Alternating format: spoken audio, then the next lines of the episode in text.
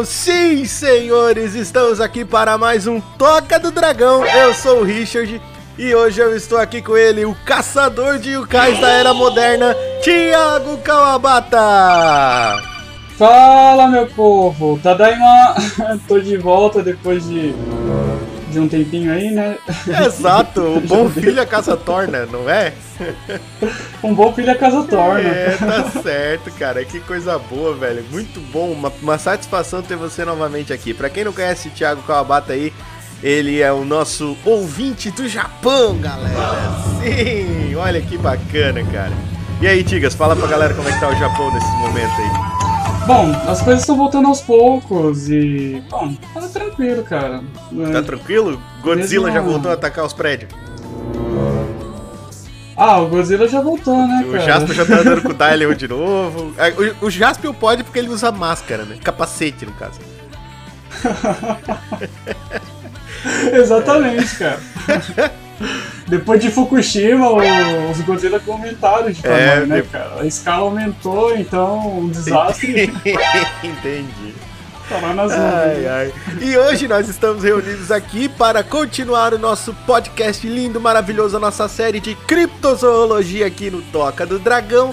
Para quem não sabe o que é criptozoologia, é o estudo dos animais fantásticos e onde habitam. Sim, senhoras e senhores, nós vamos discutir aqui sobre yokais das lendas japonesas, nesse que é um dos melhores, um dos maiores episódios aqui do Toca com o maior índice de, eh, de audiência, cara. Sabia dessa, Que demais! Não sabia, é, cara. cara a galera adora quando a gente bate um papo aqui sobre criptozoologia, especialmente quando a gente tá falando aqui dessa questão de cultura japonesa. A galera gosta demais e, obviamente, gosta muito da sua participação também. Oh, obrigado, cara. Lisonjeado por participar. Bem feliz, eu gosto bastante. É bom que sempre. Sempre tá trazendo conteúdo quando possível. Sim, né, sempre trazendo conteúdo bacana pra galera. E Tiago, nós estamos nas principais redes sociais, no Instagram, no Facebook e também no Twitter. Você pode estar seguindo a Toca do Dragão e ficar sabendo sobre todas as coisas bacanas que acontecem lá. Yeah. E também estamos disponíveis nas principais reprodutores e agregadores de podcast que você vai encontrar nessa internet de meu Deus. Ahá. Estamos disponíveis no Anchor, que hoje é o nosso host, ele hosteia o nosso podcast.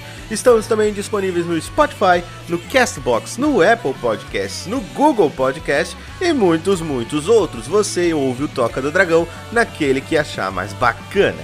E vamos falar, Thiago, da campanha no Catarse, a nossa eterna campanha no Catarse. Se você gosta do Toca do Dragão, curte os nossos episódios e se você pode nos ajudar a partir de 10 reais mensais, senhor Thiago Kawabata, menos do que menos do que o que, Diz pra mim, Thiago, menos que o quê? Menos que um sushi de polvo? É menos que um. Menos que um bentô de 20 peças. É, me... é menos que uma, que uma Coca-Cola zero, né, cara? É menos que uma Coca-Cola zero, exatamente, né, cara? É menos que um cafezinho, uma cerveja quente Olha aí, cara. Que você não pode ir porque estamos em quarentena. Yeah! Aí, ó, tá vendo, cara? Então, se você pode ajudar a gente, vai ser muito bacana que você ajude pra gente estar sempre evoluindo e trazendo coisas mais e mais bacanas. E claro, você também apoiando a gente vai estar motivando a gente a fazer mais podcasts. Quem sabe até de repente aí um segundo podcast semanal. Olha que maravilha, mas isso tudo depende do que? Do apoio de vocês. E tem mais, quando a gente chegar em 10 apoiadores, que é a nossa primeira meta no Catarse, são 10 apoiadores. Quando a gente chegar em 10 apoiadores, vão ter vantagens exclusivas para esses 10 apoiadores, coisas diferentes. Então, se você quer fazer parte desse grupinho seleto do VIP da Nata, aqui do Toca do Dragão, você dá uma ajudada pra gente lá pelo Catarse. E também temos o PicPay, cara. Se você quiser ajudar a gente, você pode ajudar a gente com qualquer valor. A partir de um realzinho mensal, Thiago Kawabata, menos do que um. Deixa eu ver. Menos do que o que, Thiago? Menos do que. Do que um babalu. do que um babalu. Sim, você pode estar ajudando aí o Toca do Dragão com menos do que um mísero babalu por mês, através do seu PicPay. Você pode fazer a doação de quanto você quiser, né? A gente não, né? Não, não vou botar limite em você, quem sou eu? Mas a gente sempre pede ali a partir de um realzinho mensal para dar aquela ajuda bacana. E é claro, nós vamos falar dos nossos apoiadores, que nós passamos da Santíssima Trindade e agora chegamos no Quarteto Fantástico e um dia chegamos neles, Thiago. Os Power Rangers aqui do Toca, os cinco escolhidos por Zordon, cara.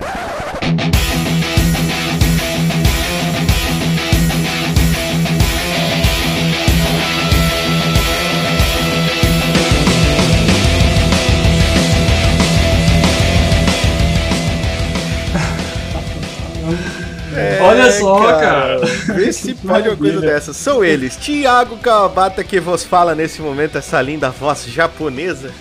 Cara, o Power Ranger cor. Bronzeado Corpetone. Bronzeado Corpetone, isso. Também o Paulo Dero Selvi, o senhor Bruno Brás, o senhor Alquemarra e Cilindão e o senhor Felipe Daniel Lopes, o café, cara. Olha só que maneiro, cara. Nossos cinco apoiadores. Gente, muito obrigado. Faz uma diferença crucial muito pra obrigado. gente essa ajuda de vocês, tá? E realmente dá vontade, cara. Dá uma, assim, tu olha assim, tu diz, pô, a galera gosta mesmo, tá querendo ver não só o repertório que vocês têm escutando e divulgando, é, compartilhando, toca, apresentando para outras pessoas, mas assim, ter esse retorno de vocês é muito legal pra gente. Então eu agradeço de todo o coração. Muito obrigado, meu. Isso, arigatou gozaimashita. Parceiros do Toca, cara, temos ele, o querido, o Mangueirão, professor também choca, Nando Stuck. Ui, que delícia! que também faz as suas lives aí na The Live e na Twitch. Também temos o senhor Paulo Darusalvo, que agora está focado somente na Twitch. A live do Paulinho tá bem, bem engraçada, cara. Dá uma olhada lá, cara. Tá bem, tá bem, é, tá bem é divertida.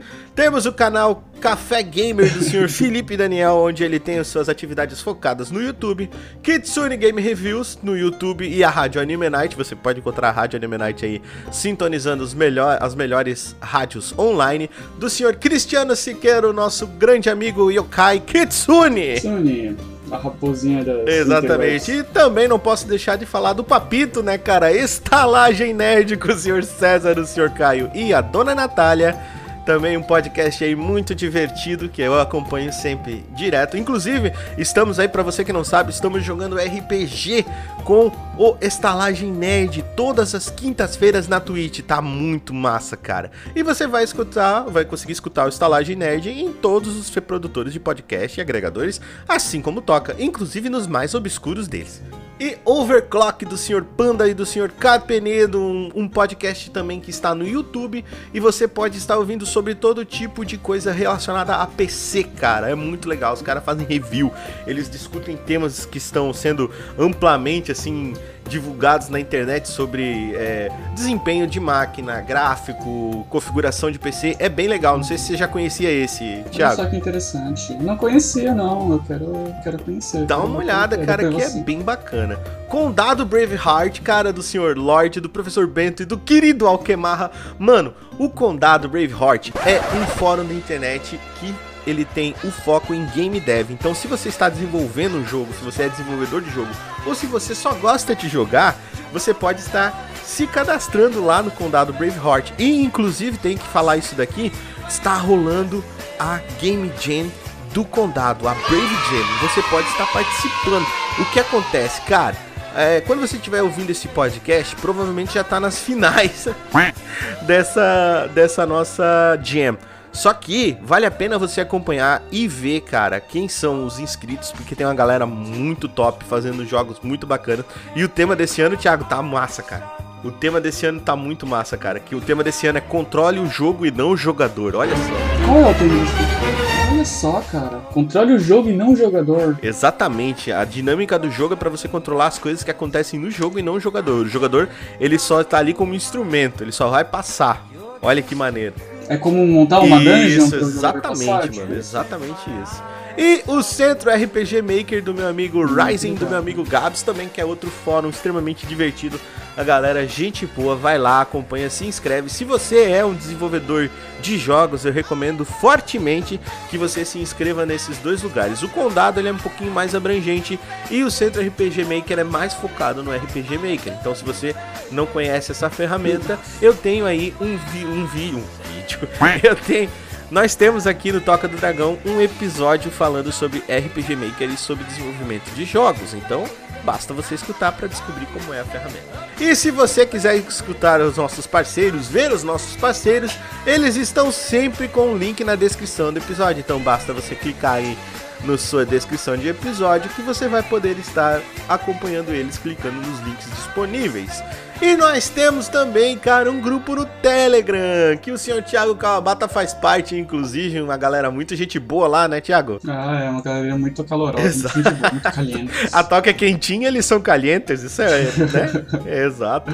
A toca é quentinha, é. Olha só que maneiro. E lá no nosso Telegram, se você quiser, você pode estar deixando uma mensagem de áudio pra gente com o hashtag Eu Toca, que eu vou estar tocando ela aqui pra vocês ouvirem, cara. E agora chegou aquele momento momento, Thiago, o momento mais esperado desse podcast, a leitura de e-mails, senhor Thiago Kawabata. Essa é a leitura de e-mails do Toca do Dragão. Se você quiser participar, envie o um e-mail para a gente também, que nós leremos o seu e-mail aqui no nosso podcast. Fique agora com a leitura de e-mails dos nossos ouvintes. Yeah! Vamos lá, vamos ver o que esse povo escreveu pra e gente. E nós vamos começar com o e-mail dele, Felipe Daniel Lopes, cara, o senhor Café o título do e-mail dele é Constrangimento. Olha só. Constrangimento. Vamos ver o que, que ele vai Fala, toca os frutos do meu coração. Fala, café. Fala, café. No embalo do Zarco, ó, episódio que você participou, Tigas. No embalo do Zarco, quero perguntar aos convidados Sim. e âncoras qual foi o maior constrangimento que já passaram. Claro que aqueles que vocês não se importam de compartilhar é, acho que o meu foi ali pela sexta série. Eu estudava no período da manhã e não estava me sentindo muito bem, na época. Por volta das 10 horas, todos iam para o pátio da escola, cantar o hino enfileirados, bem pertinho um dos outros na época. Um dos outros. À minha frente, um dos meus amigos, o sol já estava muito quente, barulho, pessoas demais, mistura de cheiros, enfim, eu vomitei tudo no meu amigo. Ai, que nojo, Nossa, cara, cara que Deixa nojo. de ser nojento. Grande abraço, abraço, café, cara. E aí, Tigas? Ô, ô Tigas, eu, eu, eu, eu sei, eu, eu, eu, eu, sei um aí que você me contou, cara, que eu não sei se você quer compartilhar com a galera, que foi engraçado, que envolve desmaio, mas eu não sei, é com você. Qual que era, cara? Qual que era?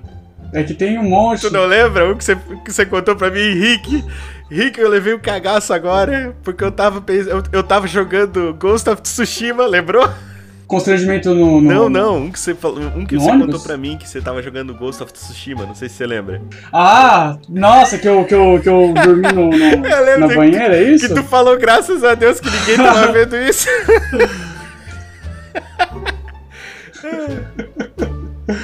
Exato, cara. Jogando Ghost of Tsushima, eu...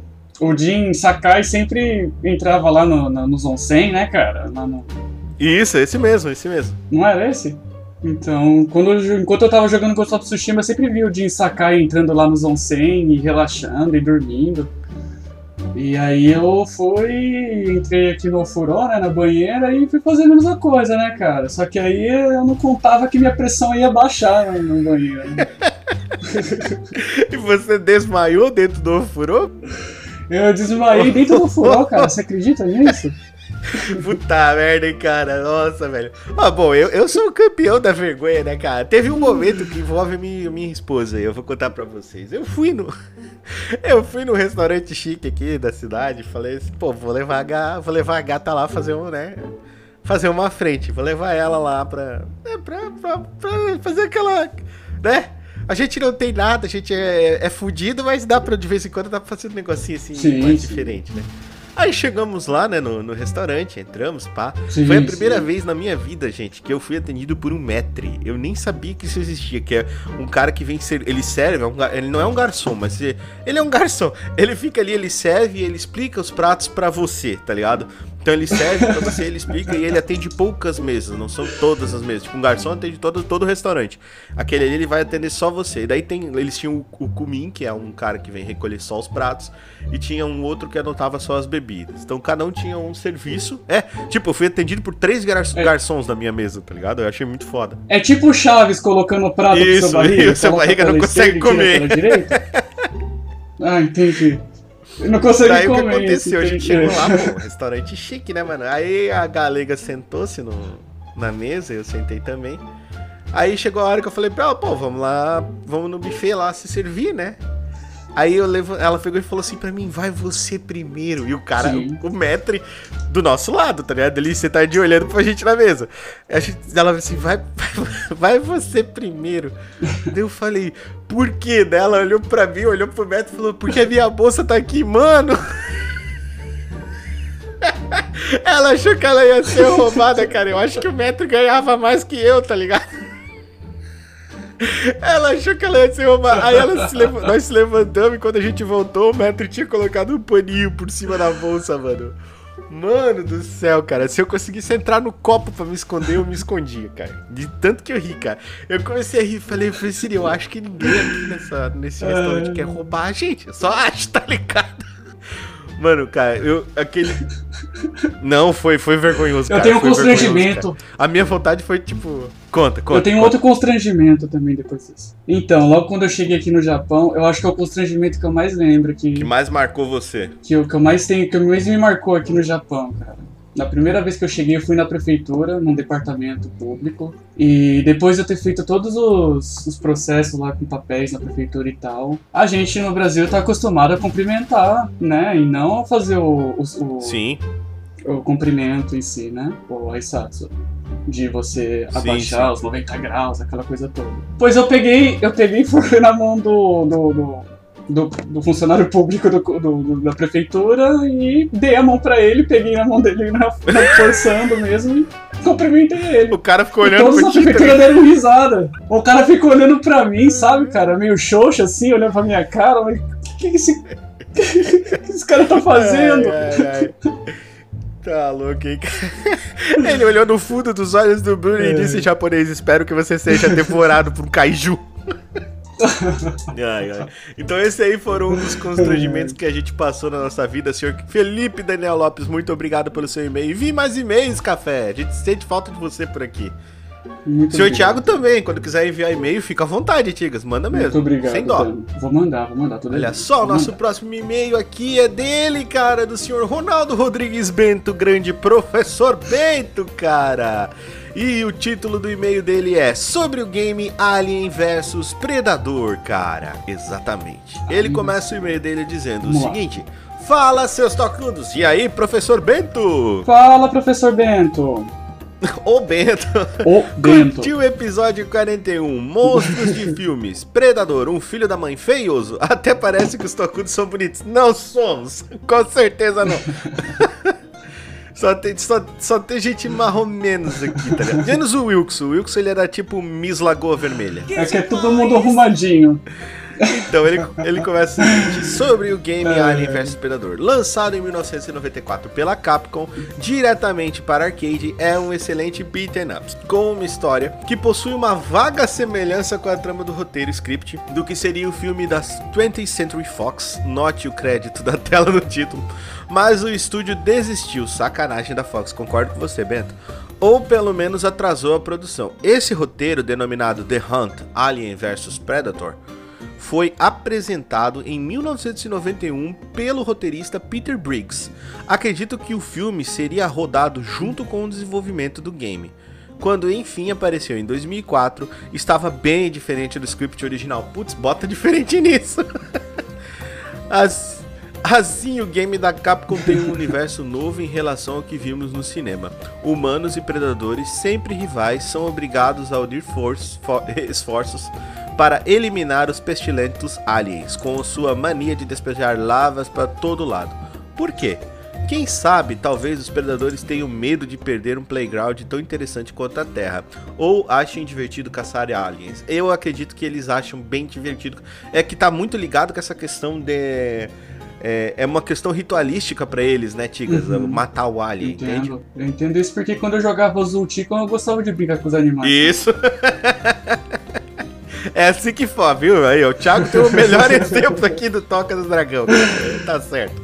E ele continua o e-mail dele dizendo: O legal é que o Major Dutch Schaeffer, sim, o mesmo Arnold Schwarzenegger, e a Tenente Lin Kuros- Kurosawa Dois humanos melhorados com partes cibernéticas lutam ao lado de dois predadores, um guerreiro e um caçador, para controlar a infestação numa Califórnia futurista.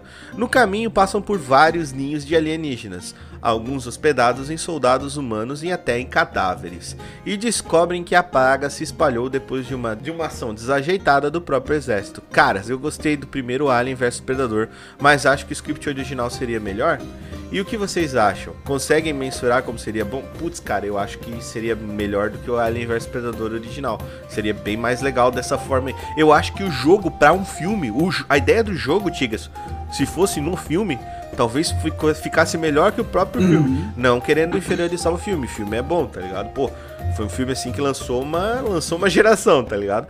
Mas é, eu acho que se tivesse se atido assim a ideia é, dos, é, dos, do, dos scripts ali do, do, do, pessoal da Capcom, dos jogadores ali, do Sr. Peter Briggs, eu acho que ficaria muito mais foda, cara. Eu acho que seria bem mais, mais legal para ver num filme. Não sei se ficaria bom por causa da tecnologia da época. Concordo. Né? Não sei. Mas, mas que ficaria mais, mais interessante sim, a história, sim, com certeza. Enfim, gosto muito dos dois primeiros filmes, o Alien vs Predador e Os Predadores. Os demais filmes não merecem ser mencionados, e melhor esquecer deles.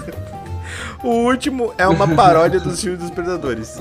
Não é possível que o diretor Shane Black, que participou do primeiro filme de 1987, fez uma faz uma continuação. É sim uma paródia de mau gosto e, e, sim, uma paródia de mau gosto. Concordo com você. Parabéns novamente pelo primeiro de muitos anos. O diferencial de outros podcasts que podemos interagir com vocês. E bota o rugido do dragão. Colocarei, senhor Bento. Abraços, abraços, senhor Bento. Abraço, senhor Bento. Cara, eu, eu adoro os e-mails do Bento. São muito massa, velho. Sempre tem um e-mail bacana falando de alguma coisa legal. E olha só quem apareceu aqui no nosso e-mail. Duvido que tu vai saber quem é, Thiago. Hum, quem tu acha que mandou? Mr. Nova? Porra, mas na mosca! na mosca, estamos. Na mosca! Eu tava sentindo aqui, Sentiu... isso aqui passando. Você sentiu o seu orbe aqui foi? falando pra mim. Exatamente, sentindo o Shirikodama. Deu uma apertada no Shirikodama e você falou, ah, Mr. Doom. Não, Mr. Dova, com certeza. estamos aqui com esse, meu querido, grande campeão dos e-mails da Season 1 do Toca, senhor Mr. Dova, cara. No e-mail dele com o título Hashtag Me in the Dragon's Den, ele começa o seguinte dizendo no seu e-mail: Hello, Denets. Hello, Mr. Dova. Hello, Mr. Dova. Ô, ô, ô, Tigas, como é, como é que seria Senhor Dragão em, em japonês? Doragon-san? Do Dragon-sama? Ah, é Dragon mesmo. Doragon, Doragon, Doragon-san. Hum, achei que tinha outro nome. Achei que era Ryu, mas Ryu é o quê? Ryu é dragão também, não é? O Ryu poderia ser, mas é, já me É, tá americanizado demais. Isso aí você tinha falado já pra gente, né? No podcast sobre como é viver no tá Japão, demais, né? Demais. Que é americanizado demais as coisas. É, é mas faz, faz é parte, demais, globalização é, é isso aí. Ele começa o seguinte, o e-mail dele dizendo o seguinte: trago uma pergunta que acho bem legal, que me fez pensar. Um dia, no grupo do Telegram do café, ele colocou um coraçãozinho aqui pro café. Um de nossos colegas, o Perim, que também é ouvinte aqui do Toca do Dragão, fez um comentário sobre mangás. Hum, ele perguntou se era literatura, porque havia uma discussão em outro canal sobre isso. Se fosse um aluno meu, naquela hora, na sala de aula, eu diria prontamente que sim. Mas isso me deixou pensativo e eu fui atrás. Realmente é um debate corriqueiro e não se tem uma resposta pacificada. Uma corrente diz que não é literatura porque é, ela é pautada em imagens como parte essencial do código, e a literatura é focada em escrita. O que vocês acham? Quadrinhos e mangás deveriam ser inseridos no hall de práticas literárias como literatura, plenamente falando, ou deveriam ser uma nova modalidade de arte?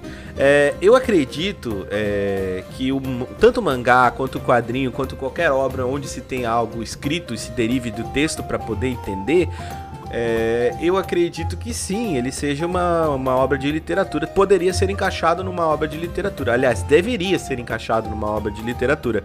Porque não são somente uh, os desenhos que vão dizer alguma coisa. Tem muitas frases soltas em quadrinhos que você, você só vai entender se tiver a frase. Se não tiver a frase, aquela cena não vai fazer sentido nenhum. Exatamente. Exatamente. Fora narrativa, diálogos. Então, sim, é uma literatura. Você concorda com isso, Thiago? Ah, eu concordo, eu concordo. Eu acho que tem que mudar essa esse... Sim, sim, claro, com certeza, eu concordo com você. Assim. Tem, tem que se tirar esse estigma aí.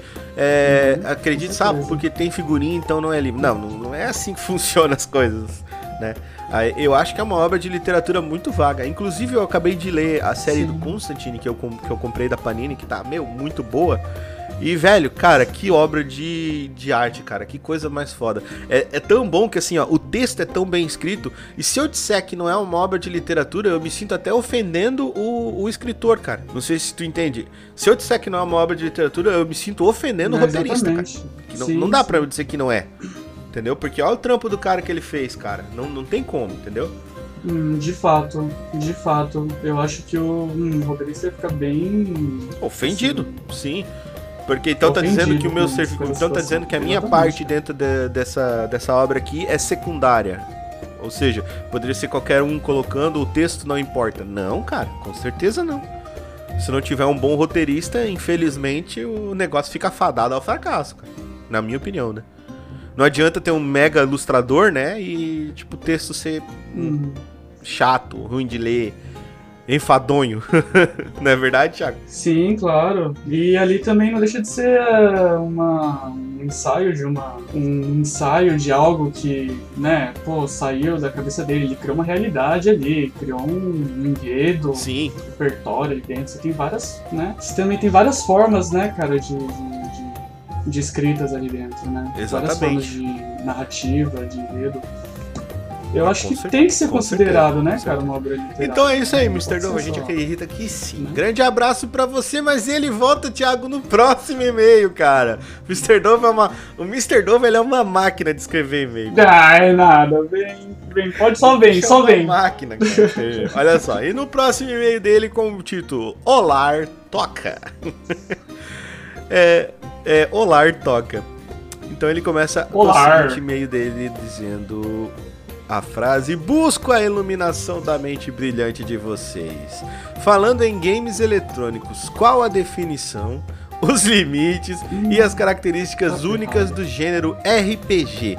Como diferenciar um RPG de um sandbox? Como diferenciar um RPG de um simulador?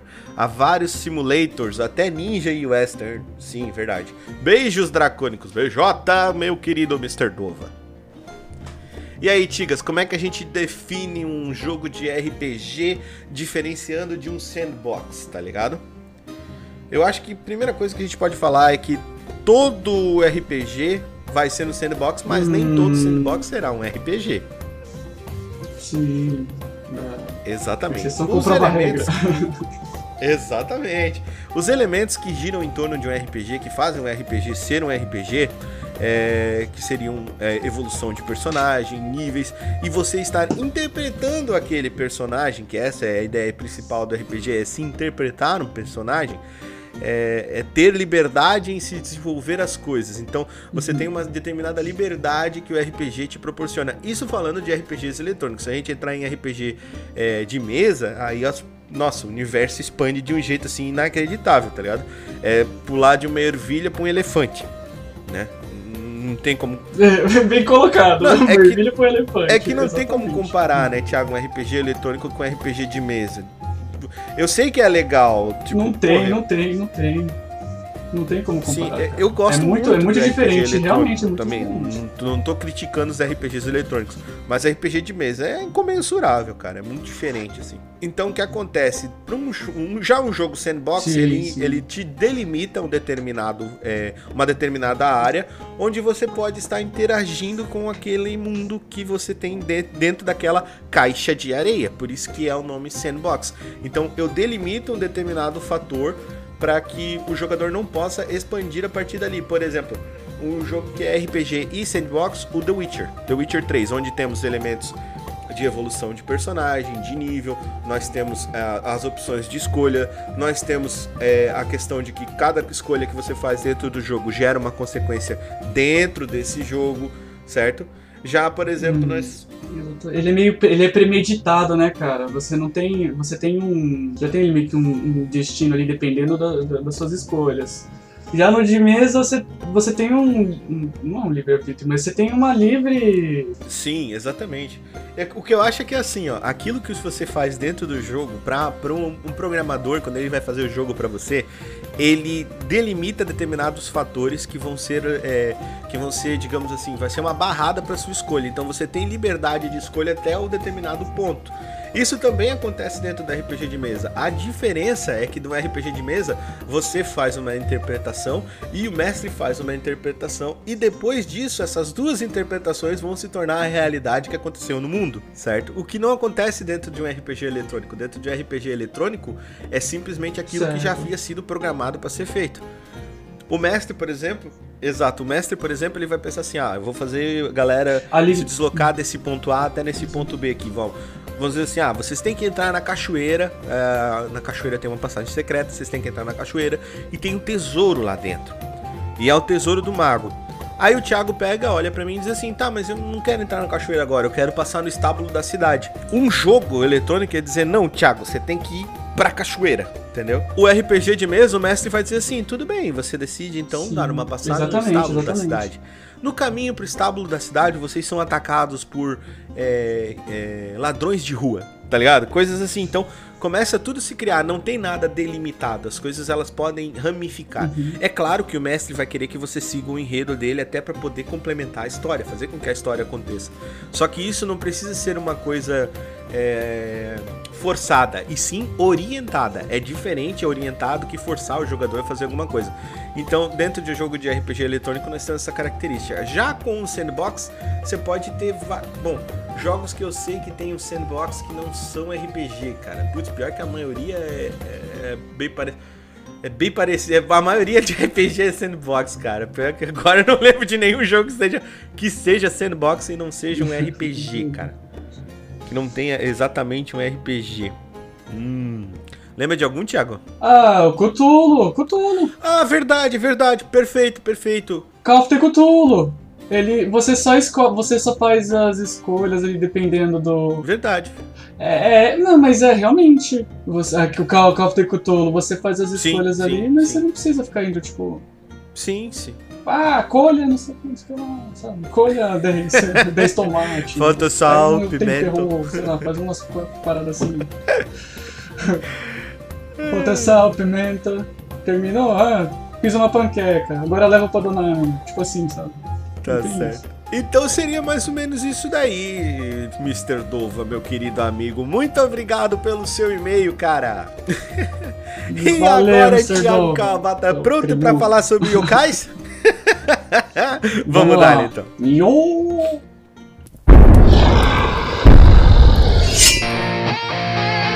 Você está ouvindo a Toca do Dragão.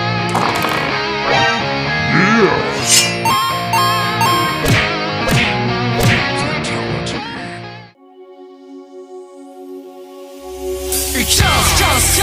begin. Tell somebody with this. One wish, making sound with beats, shaking, dancing. Stop, just give. A last selection of beats. Beats, attack. Everybody look down, be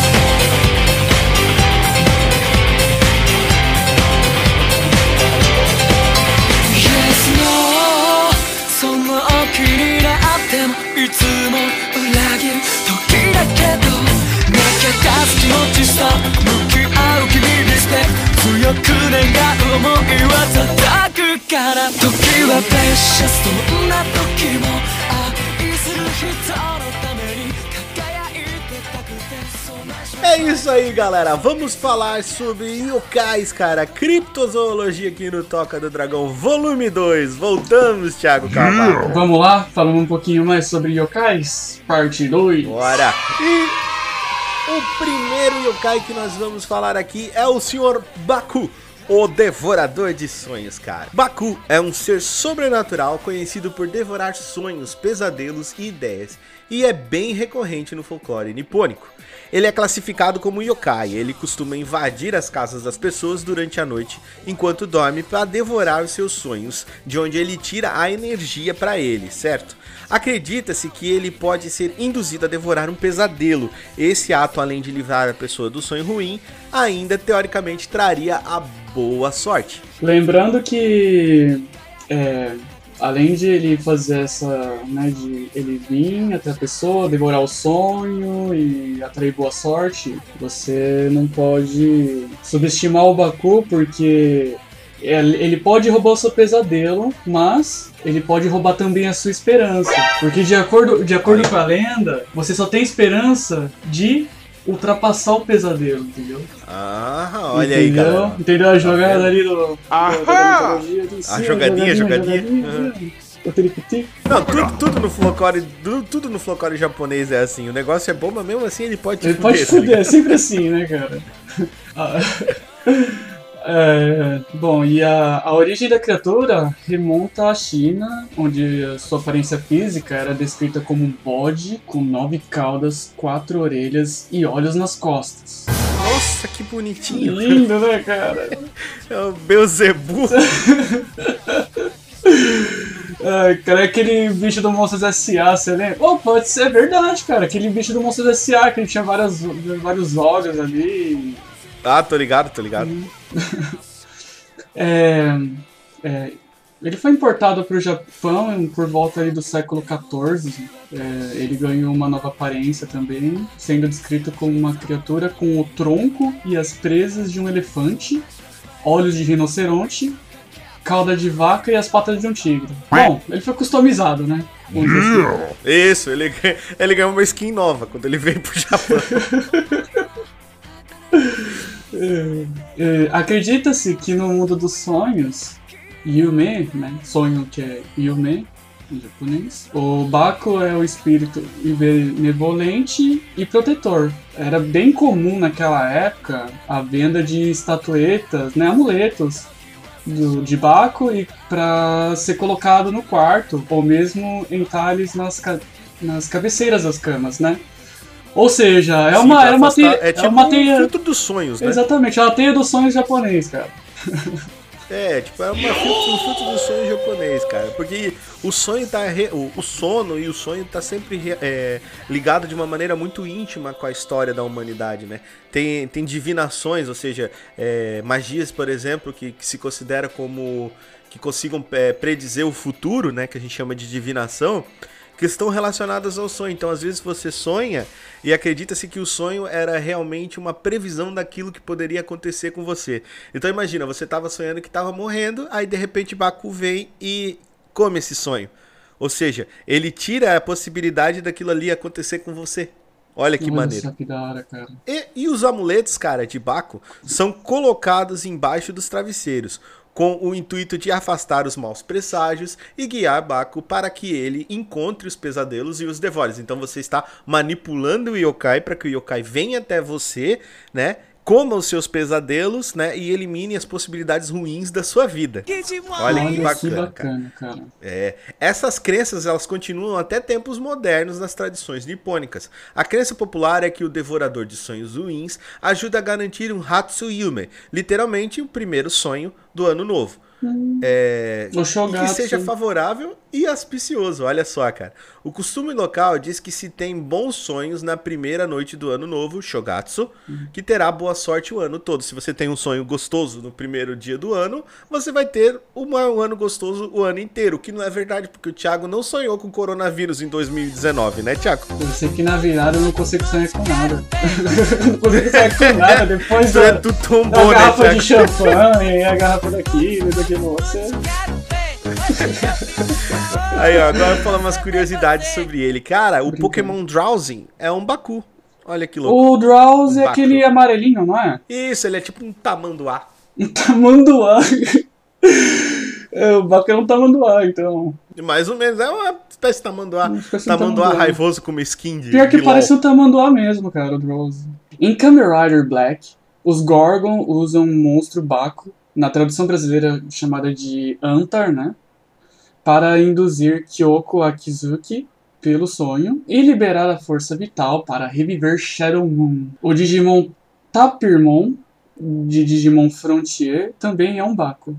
Cara, eu não assisti Ó, Tapi- Digimon Tapir Frontier. é Tapir. Não assistiu Digimon Frontier? Não assisti, cara. Preciso assistir. Não, não, eu não, assi- não assisti Digimon Frontier também.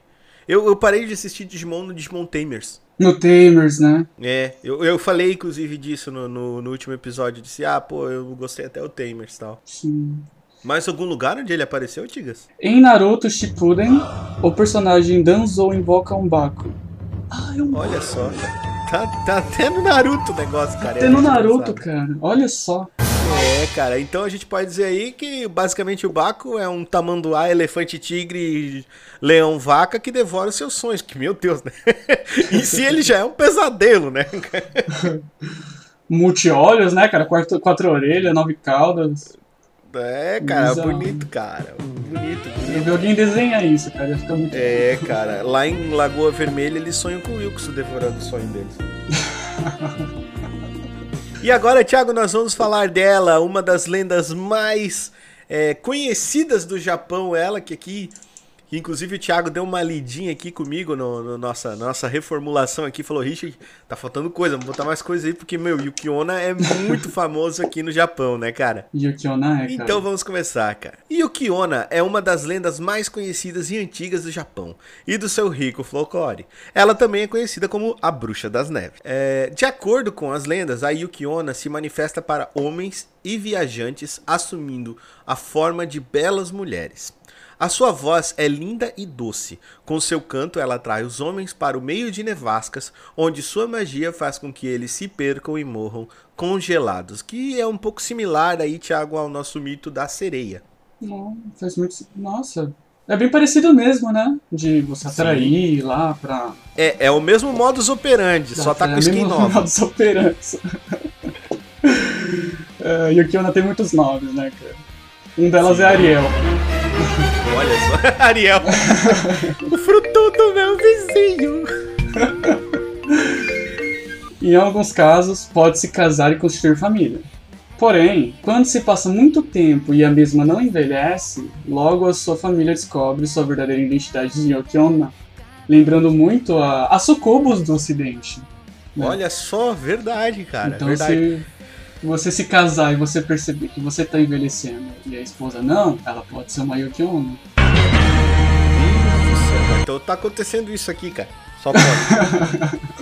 Eu tô ficando velho, careca. Minha pele tá enrugando, eu olho pra galega, a galega parece que tem 19.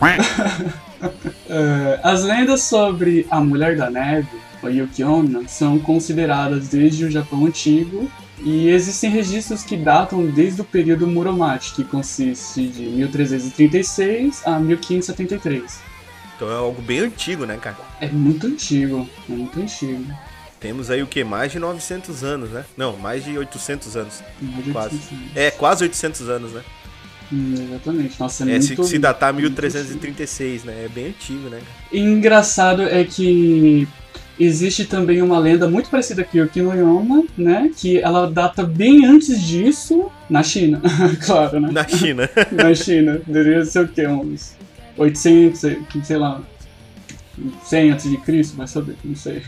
É, além disso, é popularmente chamada em, de Ehime ou Yukihuri Baba, que seria bruxa da neve, né? Yukihuri é, seria tipo.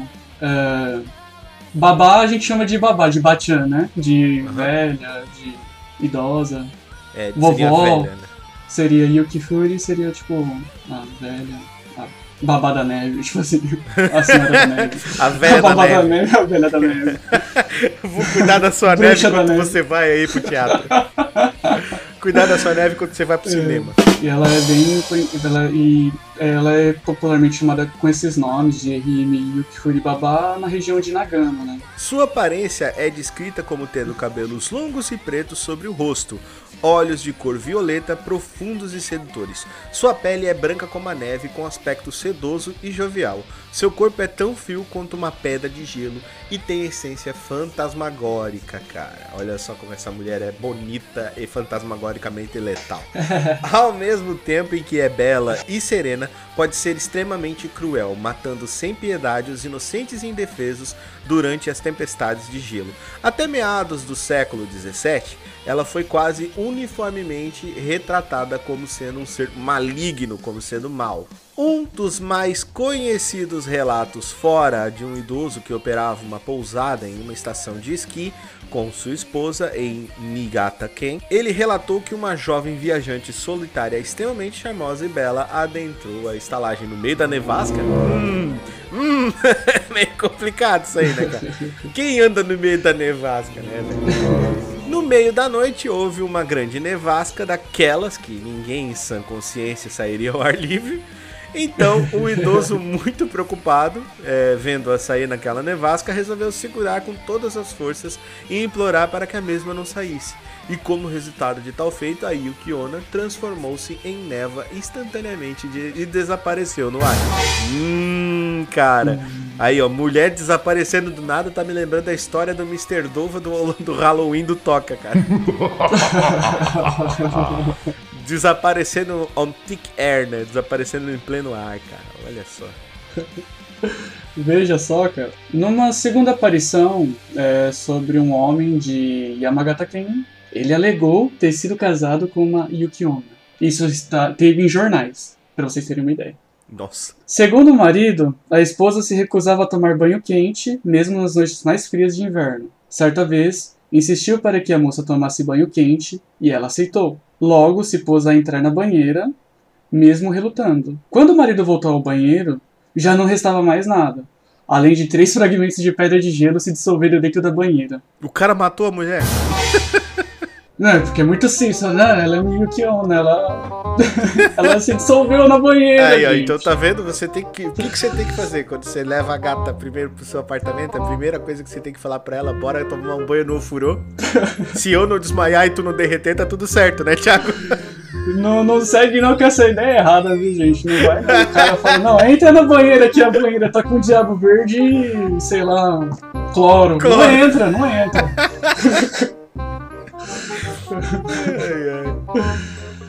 Engra- Assim, a Yuki tem várias aparições, né, na, na cultura pop e em outros conteúdos. Como em Yu-Gi-Oh!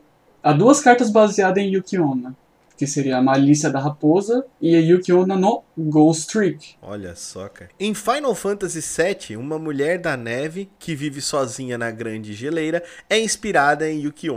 No anime One Piece, Monet, assistente de Caesar Clown, é apelidado de Yuki Onna por seu uso da neve, cara. Hum, faz sentido, olha só. Em Yu Yu Hakusho, a personagem Yukina, irmã mais nova de Riei, nasceu de uma das mulheres da neve da aldeia. Hum, ela nasceu de uma Yukinona? Será? É, cara, provável. É a irmã do Riei, cara. Pô, Riei era uma personagem foda, cara. Nossa. Que era que inspirador pra caramba. É, No anime Inuyasha, a Yukiona serve como antagonista, né? No episódio 2 da quinta temporada, né?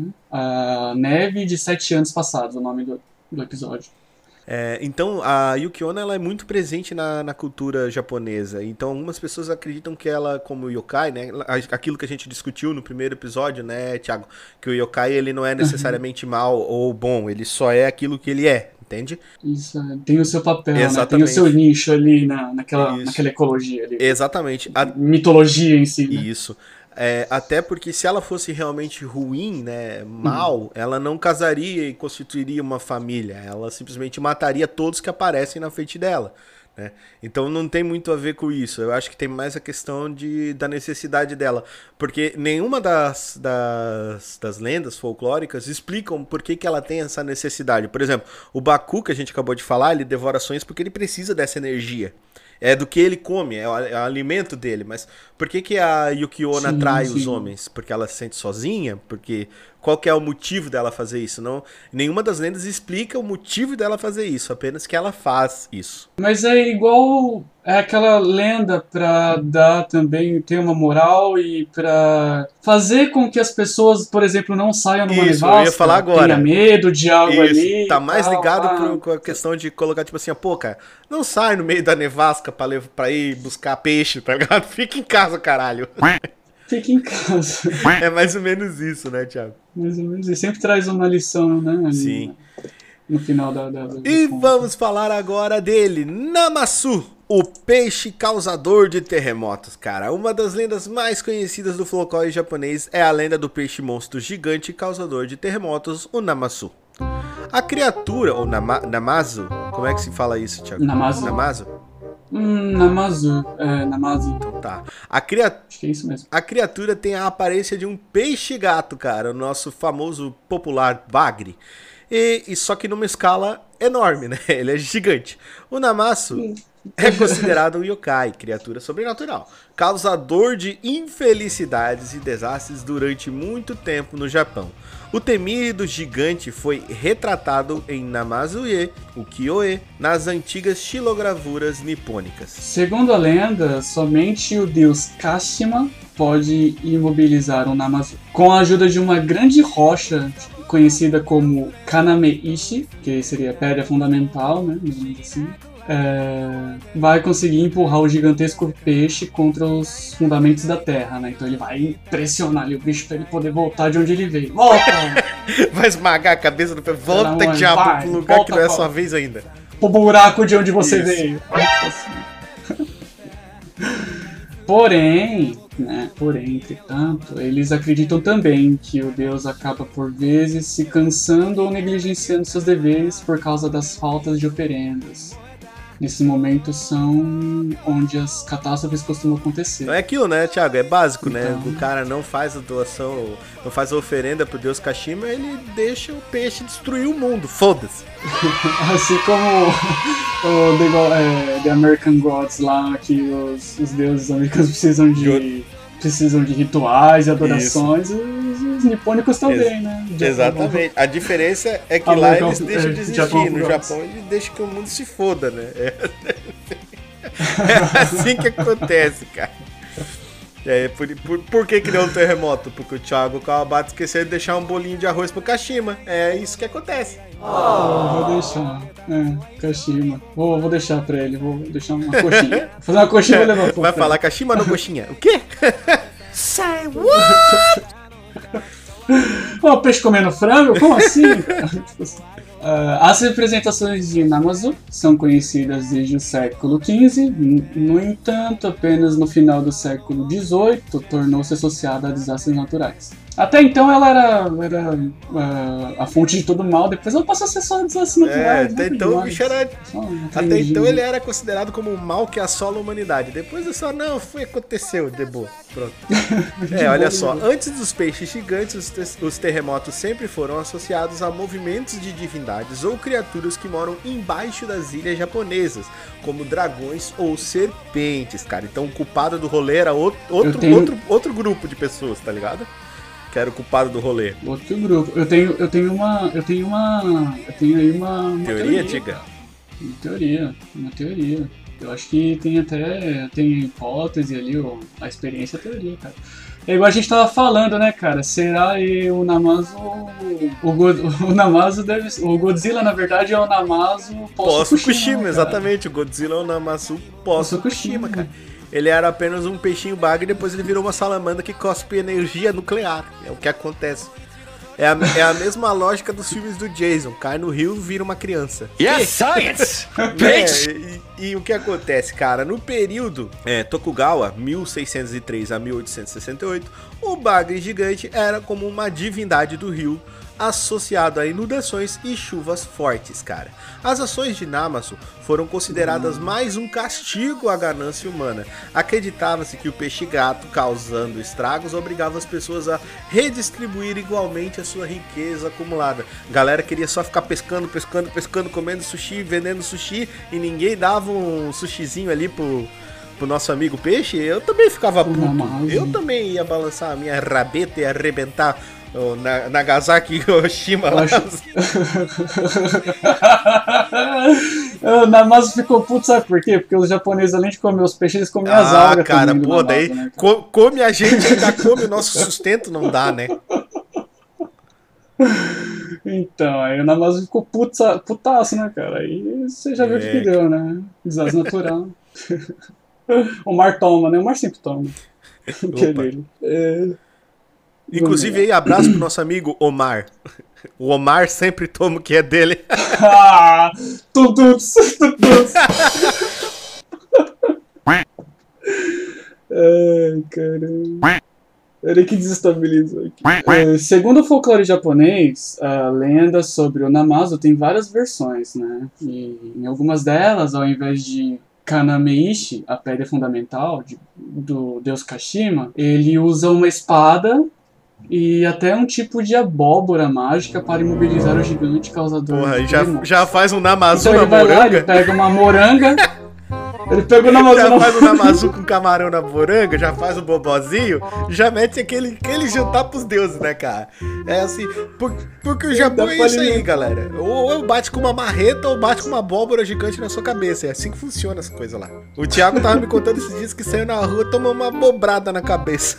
É, super normal. O pessoal cara, fica tomar- espreitando com moranga na uma Levar uma cabotear na cabeça. O pessoal fica espreitando os outros com a moranga na mão saindo de casa. O Thiago vê alguém vindo com uma moranga, ele já fica atento, já fica igual pugilista, balançando a cabeça de um lado pro outro, tá ligado? Tô até com o tique nervoso, olhando pros lados, se receber uma moranga Ai, na meu cabeça. Deus, cara, a abóbora é gigante, É. cara. Eu amo a cultura japonesa, mano. É, Cara, puta, muita viagem, né? cara? Muito foda. Pô, muito foda, cara, legal, velho. É, bom, é, além, é, ele usa a abóbora mágica para imobilizar o gigante causador de terremotos e a espada, né? Muitas lendas. E além disso, né? Entretanto, a imagem do Namazu, a partir do período Edo Jidai, que consiste de 1603 e 1867 até os dias de hoje, é mais positiva no geral, sendo associada a um período de grandes mudanças ou como alerta de que uma catástrofe está Então, para não acontecer. necessariamente ele é visto como algo ruim hoje em dia. hoje em dia.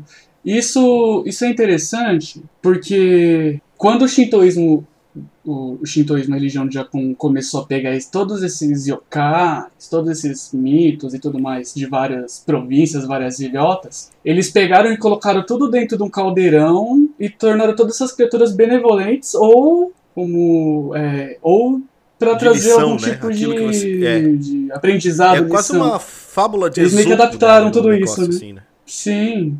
Você vê que todos eles sempre tinham algum tipo de superstição, assim, que trazia algo mal, fazia algo de Sim, horrível, né, pra humanidade, humanidade japonesa, né? Depois mudaram Sim. o papel. Principalmente o capa, né, Thiago? Principalmente o, principalmente o Se cara. você não entendeu essa piada, Ninguém vai se ca- ficar neurótico. Thiago, se a pessoa não entendeu essa piada, o que, que ela tem que fazer, Thiago? Ela tem que ouvir o episódio parte 1 de Yurei É, Yokai. E o Baquês, pra poder Yobaquês. entender essa piada aqui, essa infame piada aí do Shirikodama.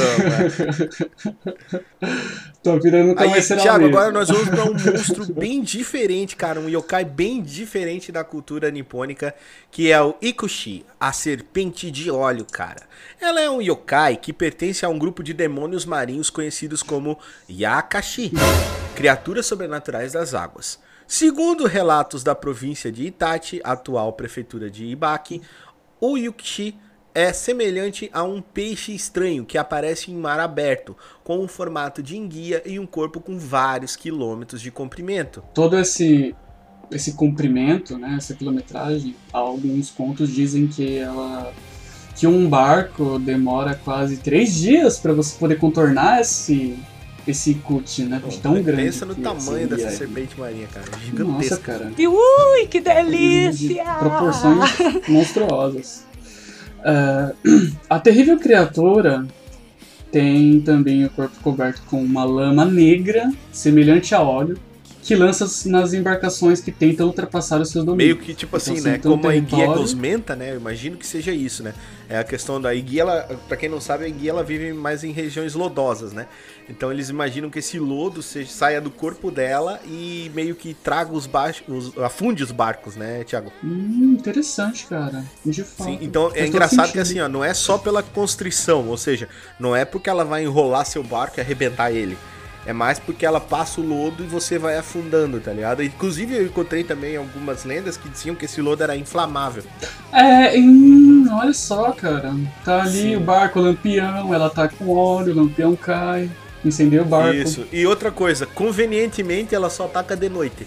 Né? Que é outra, Olha que é só. outra coisa, tipo, porra, Nada, nada, aqui no Japão como é que é o nosso clima? Pô, à noite geralmente tem neblina aí, né, Thiago? Sim, sim. É, quando tá Então, frio, tem porra, aí tem neblina, você vai pegar o seu barco e sair de noite pra pescar? Não, filha da puta, fica em casa porque a serpente vai te fuder no meio do caminho. É aquilo que o Thiago falou sobre ensinar, né, cara? É, não, cara, se tinha ver que o povo dessa época aí era bem. Bem sem noção. bem, bem sem noção, né, cara? Tipo assim. Olha só, uma tempestade, vou dar uma voltinha. né? Essa tempestade de neve, vou dar uma voltinha por aqui.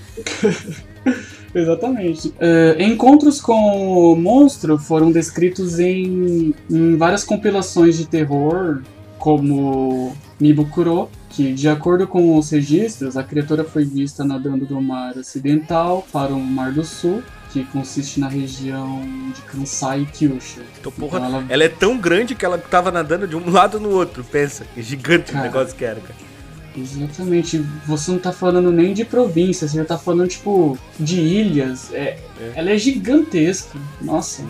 Muito grande essa, essa serpente marinha. Ainda hoje, durante a era Heisei, existe a crença de que as gigantes serpentes do mar são espíritos de seres humanos que se afogaram nas gélidas águas dos mares do Japão. Ou seja, eles acreditam, Thiago, que na verdade esse yokai, ele é um amontoado, ele foi gerado a partir de um amontoado de ureis, cara. Olha que maluco, cara. Foi a primeira vez, eu achei muito interessante que foi a primeira vez que eu vi isso, cara. Então o Eu acúmulo também. de ureis gerou um yokai. Olha que louco. Interessante, eu nunca tinha. Durante as pesquisas, quando eu, fui, quando eu li e tudo mais, eu não, não sabia disso. Interessante, ela é, um, ela é formada por um conjunto né, de criaturas, de seres de, de, de ureis, né? Exato. Muito parecido com o Gashadokuro, né? Muito parecido com o Gacha do Kuro, que a gente falou lá no episódio 1. Hum, Que vocês vão ter que ouvir no episódio. Exato. Ai, Thiago já pegou a manha do bagulho já.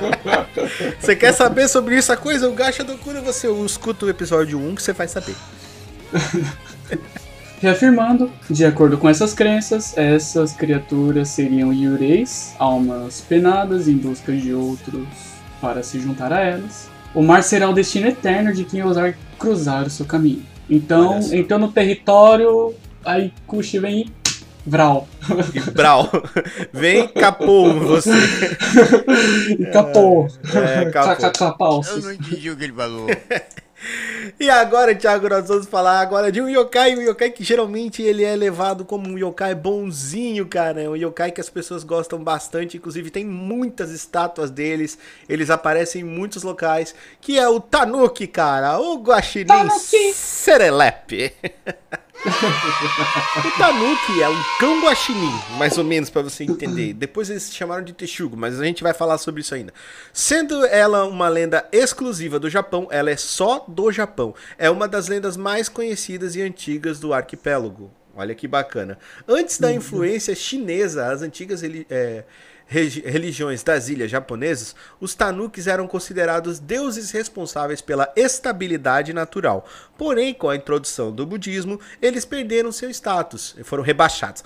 E, e como os outros animais, viraram mensageiros de outros deuses, como por exemplo a própria Kitsune.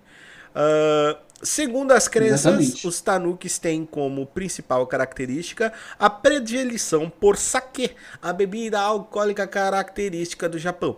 O saquê é um destilado feito a partir de fermentação de arroz e outros cereais. De acordo com a lenda do Tanuki, ele é caracterizado pela grande barriga, que representa a serenidade para tomar decisões. A garrafa de saque em uma das patas representa a virtude. Um papiro em outra mão representa a confiança. Os olhos grandes, o discernimento para boas decisões. Seu chapéu de casco de tartaruga, a proteção. Seu longo rabo, a força. E seus enormes. repito, repito. Os seus enormes testículos mágicos. A sorte! Quer dizer que o, que o que guaxinim boludão é, representa a sorte pra galera, cara. representa a sorte. Olha Tanuki boludo representa a sorte. Olha só, cara, como, como o Japão me surpreende, cara. E coloca ênfase no enormes. ênfase enorme. No folclore japonês. No folclore japonês, o Tanuki possui grande força física, além de ser um mestre dos disfarces e metamorfose, como os kitsunes, né? Porém, o atributo mais famoso é, sem dúvida, seus testículos grandes e mágicos, que podem ser usados de acordo com as necessidades do Tanuki. Por- que que ele precisa da... Tá, enfim. Continua, Thiago. Dentre essas necessidades, Rick, dentre essas necessidades, podem ser usados os testículos dos Tanukis como armas, Ué? armas, tambores, Tambor. tambor, tamborzinho, bongozinho ali, tamborzinho, ventiladores para mantê-lo calmo, Ventilador, bagulho até gira. mesmo bagulho gira, Gira como cara. É helicóptero. hélice, ele, ele transforma com Não, pera aí, gira, gira como um helicóptero. gira como helicóptero. Você lembra do. do Rayman? Que ele. É o Rayman, né? Que, que balança lá a cabeça dele, faz um helicóptero com o negócio. Agora você imagina o Tanuki mexendo a bolinha ali pra fazer, Minha um, nossa, cara. fazer uma, uma, força, uma, uma força centrífuga ali. Meu Deus, capaz de desenho animado isso, cara. Uma. Já era capaz de gerar até energia mecânica também, né? Colocar um Tanuki numa usina Coloca- hidrelétrica. colocar o bicho lá parado com a água correndo nas bolas. Tá certo. Até mesmo como guarda-chuva, O Rick. cara coloca as bolas em Até cima da cabeça pra água não cair em cima dele. Exatamente. Tá certo, cara. Outra coisa, você sabe de outra. Eu tava vendo há pouco tempo por- pelas interwebs. Há casos que o Tanuki usa também o seu testículo como uma casinha pra vender objetos. Ele usa como uma tenda? Como que ele usa um, um testículo como tenda? Como um animal usa testículo como tenda, meu Cara, só o Japão explica, velho. Só o Japão explica. Tem coisa que. O Japão eu já comecei a só aceita, tá ligado? Só aceita. Você aceita? Ele entra dentro do testículo e forma uma, uma, Uma tendinha, ali, uma tendinha, bendinha. E, e você assim, tem que cara? entrar nos testículos dele pra ser atendido, tá ligado? Que absurdo, Aí, cara. Tá aí, uma, tá aí uma boa ideia pro César, hein? Pega os testículos do dromedário e faz uma casinha pra vender o livro da estalagem nerd. Olha que loucura. Hum, Olha só, cara. Dá pra usar de máscara agora também, né? Que não tá, o Tanuki não é dessa É época, né? Porque pra verdade, usar cara. de usar máscara como- também, Não deve ser cara. muito cheiroso, mas você vai poder ficar livre do corona. É, você- E pegar outras- não fala, outras não doenças. Você se livra do corona e pega outras doenças, entendeu? É assim que funciona. Ai, cara. Meu Deus, é uma loucura, mano. É, é uma loucura, cara. É tentáculo, é testículo, é shirikodama. Mas pra você entender o shirikodama, você vai ter que ouvir o primeiro episódio. Não esqueçam Ah, o disso. Japão, Japão, cara. Pra você que não sabe, o Japão é isso aí: putaria, tentáculos, robôs Isso gigantes. mesmo, é isso isso que mesmo. acontece lá. Ai, gente, que loucura. O Tanuki, ele, além disso, além desse, essas peculiaridades dele, ele também é uma criatura astuta que pode tomar todos os tipos de disfarce para enganar e irritar viajantes. Simples assim. Olha que maneiro. Como exemplo, ah, acredita-se que por gostar tanto de saque, ao sentir seu cheiro, o Tanuki esquece do disfarce e levanta o rabo, revelando sua verdadeira identidade e seus Ah, enormes sim. É o rabo que, que, que mostra a identidade dele, não os enormes testículos. Exatamente. Cara, como será que esse Tanuki anda, cara? Porque se você. Não, se vocês é, pesquisarem pesquisem no Google, ver e as vejam uma imagem do Tanuki. Ele tá sentado em cima do, do, Cara, do testículo. Eu vou chutar Então- que ele anda pulando, tipo, vem quicando, tá ligado? Sabe assim? Então, eu tava pensando tipo o polpa do Gugu, Sim, né, cara. cara? É monta ali e sai. tá e ligado? sai- é e que nem um sai- Pogobol, ele vem pulando no, Pogobol, vem pulando, vem coisa. Então, se você, não, não, não sabe o que, que é um Pogobol, você procura o Pogobol na internet e você vai entender como tá no que anda. Agora, você imagina a dor que deve ser isso, né, cara? Que o cara senta de mau jeito e já dá uma dorzinha. Imagina você bater com toda a força do mundo pra se projetar pra frente.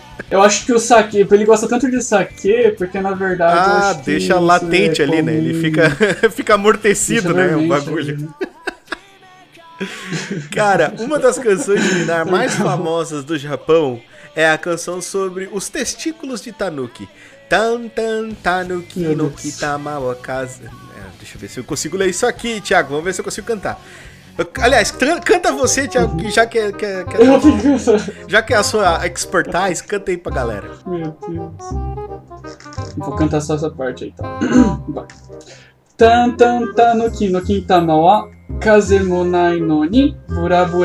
Como é que é, Thiago, então, a tradução disso aí? Os testículos de tan tan tanuki, mesmo que não haja vento, eles balançam.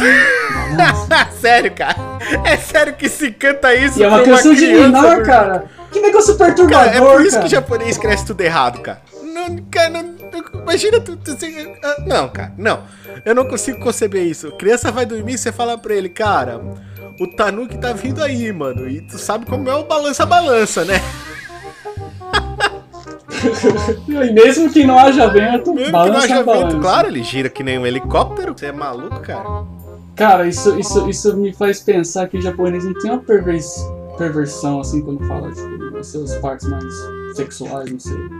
Não, não, eles têm sim, eu que tô viajando. Eles Que, têm cara? sim, Os caras são de pervertidos Deus. pra caralho.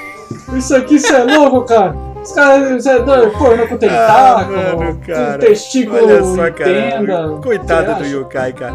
O tanuki também aparece em muitas expressões da língua japonesa, como tanuki ou yachi, velho astuto, ou tanuki neiri, sono fingido.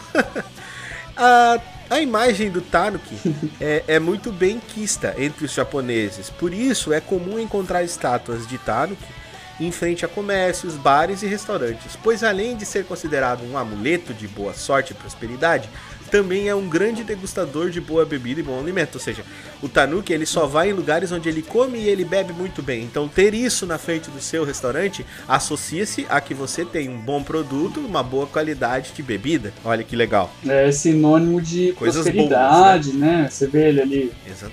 né? Traz toda aquela. É verdade. Tu- é, é fácil entender a mente do japonês, tá ligado? Shirikodama é perigo e testículo é prosperidade. Então, o perigo e a prosperidade eles andam sempre juntos, um batendo no outro. Ai, cara. É, é muito perturbador, né?